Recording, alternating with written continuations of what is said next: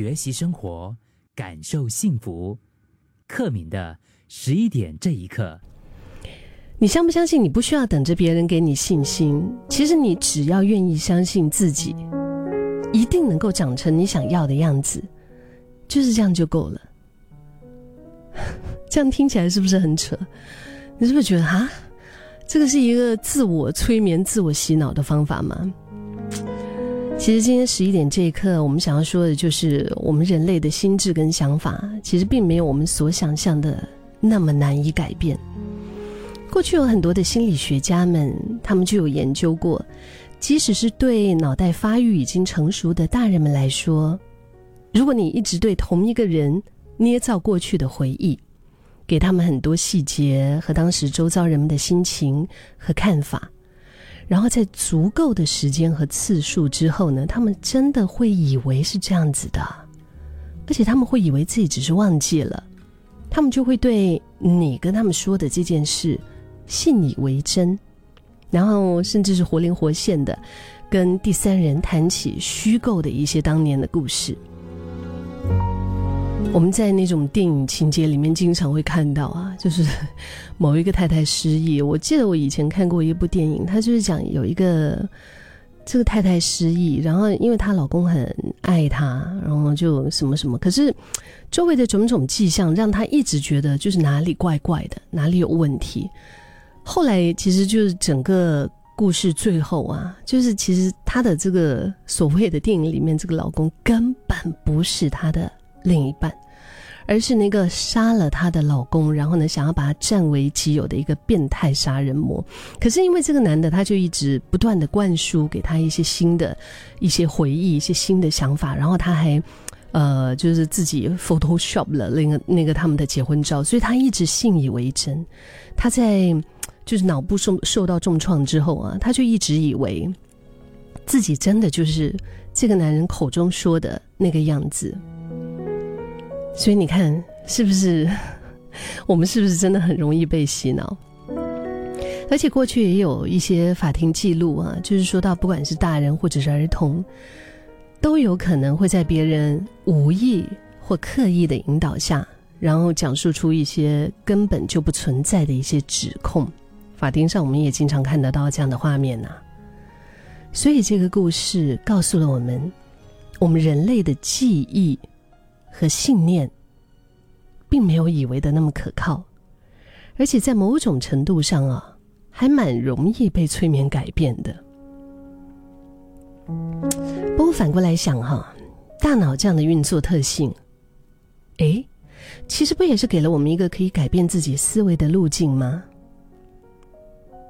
以前我记得一位非常资深的心理咨商师。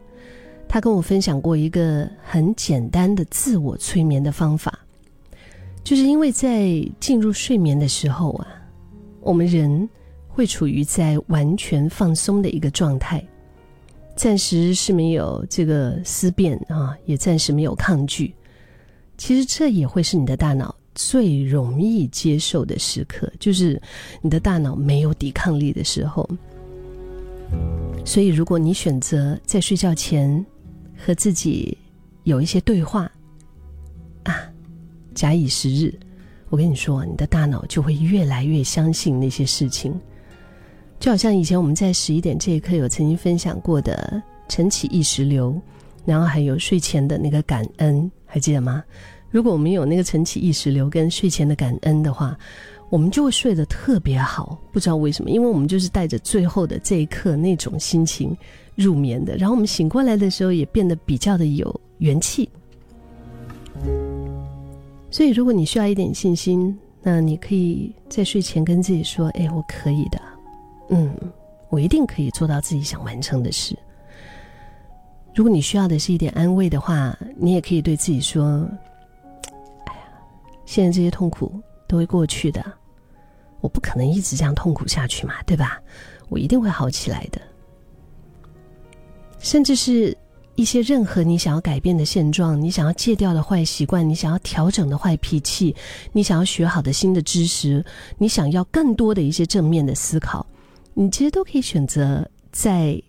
睡前的这个时间点，然后就在我们自己的脑里面描绘出自己想要的结果和细节，然后坚定的告诉自己：“嗯，我做得到的。”这有点像是那个电影哦，你记得《Inception》吗？我以前分享过这个电影，我很喜欢，因为它就真的是悬疑又在悬疑哦。然后《Inception》这部电影，它其实就是感觉上就是我们这次出任务的我在梦里面植入念头的，不是那个男主角 Leonardo，是你自己，就是告诉自己说：“哎，我可以的。”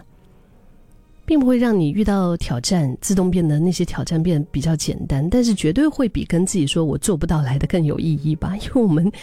我们一直跟自己说我做不到，我做不到，我不可以，我不行的，我们真的会相信的。更何况很多的时候，你可能早就已经具备足够的能力了，只是因为有压力啊，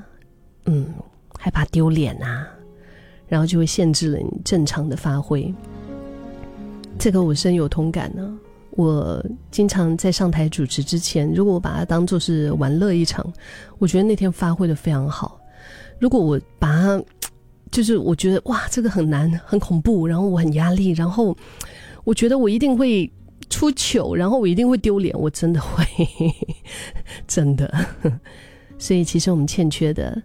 可能只是对自己的信心。所以，与其在畏缩当中等着别人告诉你说“哎，你 OK，你可以的”，不如今天就开始让自己相信自己很棒。而且重点是，其实那是事实啊，可能只是你自己也不这么觉得啊。